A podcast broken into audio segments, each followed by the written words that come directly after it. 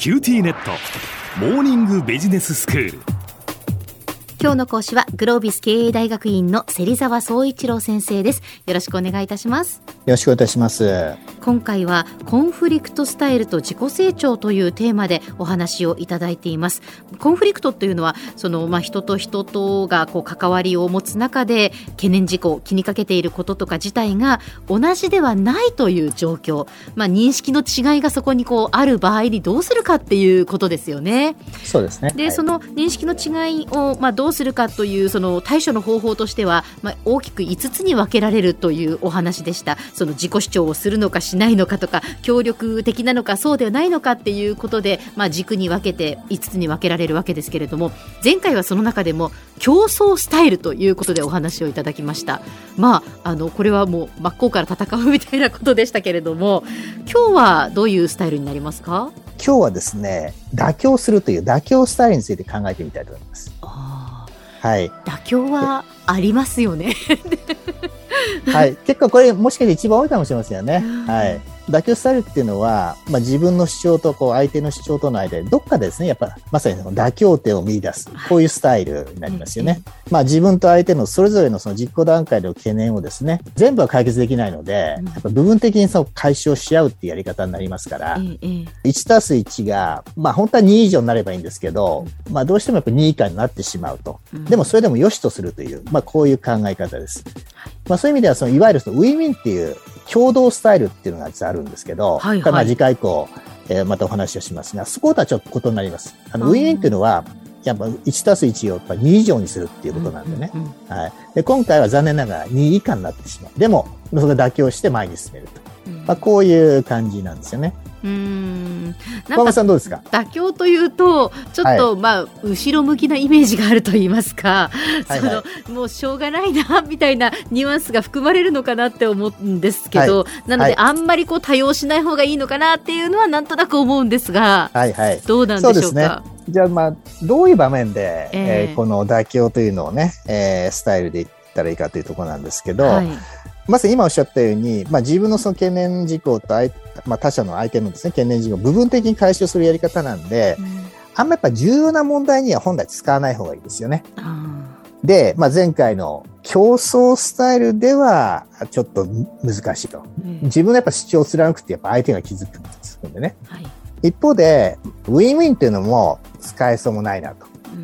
例えば複雑な問題にその暫定的な解決策がどうしても必要な時とか、あるいはこう時間がない中ですね、はいはい、まあ便宜的になんか決断しなきゃいけないような時ですね。さらにはその、まあ、権限的にですね、まあ、課長さん同士とか部長さん同士とか、権限こ同等のその人同士の時とか、あとまあ競争スタイルではですね、やっぱ相手との関係性がどうしても悪くなってしまうんで、それはとまあ取りたくないなと。まあ、こういう時にこの妥協スタイルを取るのがいいかなということですね。うん、そうですねまあ、妥協するけれどもでもまあその中ではこう一番いい状況で妥協はしたいですよね。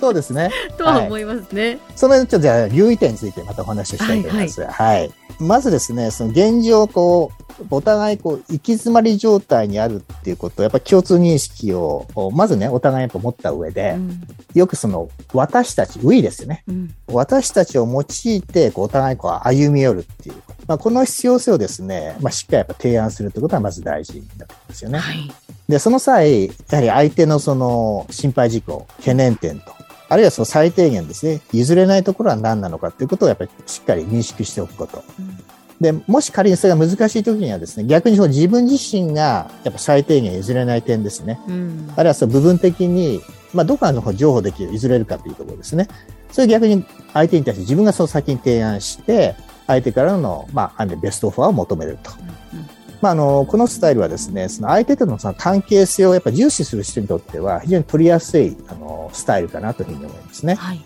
それからもう一つですね、歩み寄るためにはですね、やっぱ話し合いをする前に、あの、公平さの基準。はい、まあ、例えばですよ、お客さんへの価値を最大化させることをですね、お互い第一、これを基準にしようとかですね。こういうのを実はあらかじめこう決めて合意しとくってことがすごい大事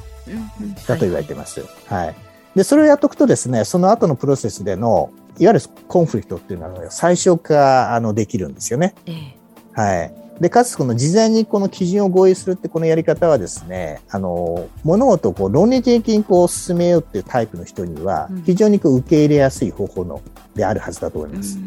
はい。で、その合意した基準に合うようにですね、まあ、中立的かつその客観的なやり方で、えー、必要情報をまあ収集することができますし、えー、最終的にはそれをその中立的な人にですね、評価してもらうことも有効かな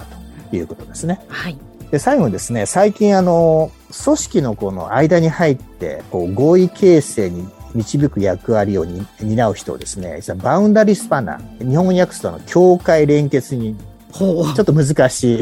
言葉になっちゃいますけど、はい。まあ、まさに組織間をつなぐこう役割の人ですね。なんか仲介役の人ってことですか？はいはいはい、そういう感じですね。ええ、でこういう役役割が今非常にこう重要視されてます。はあ。はい。やっぱそういうやっぱシチュエーションがものすごい多いからなんですよね。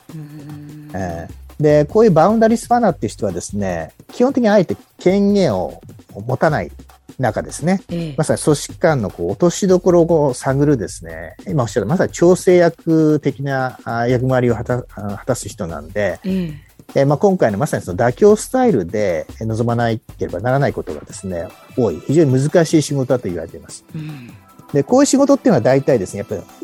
仕事がやっぱできる人にですね、大体こういう仕事って回ってくるんですよね。うん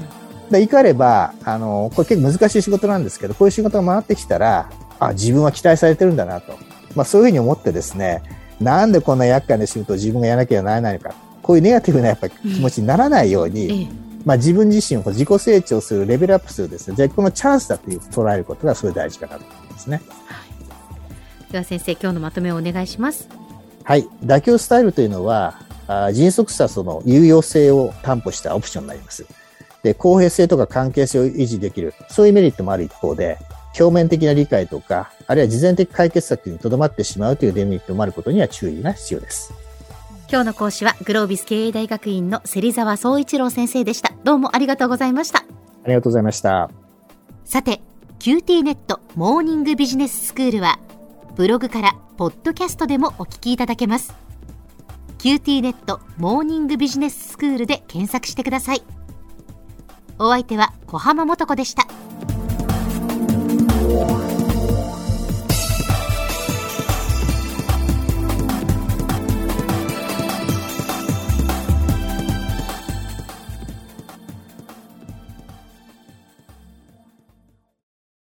QTnet。チカって乗り換えたみたいよ。よくそんなに簡単に乗り換えられるわよね。私もそろそろ乗り換えよっかな。え今の彼3人目じゃなかったっけ？今年だけで。スマホの話なんだけど。乗り換え簡単。格安スマホの QT モバイル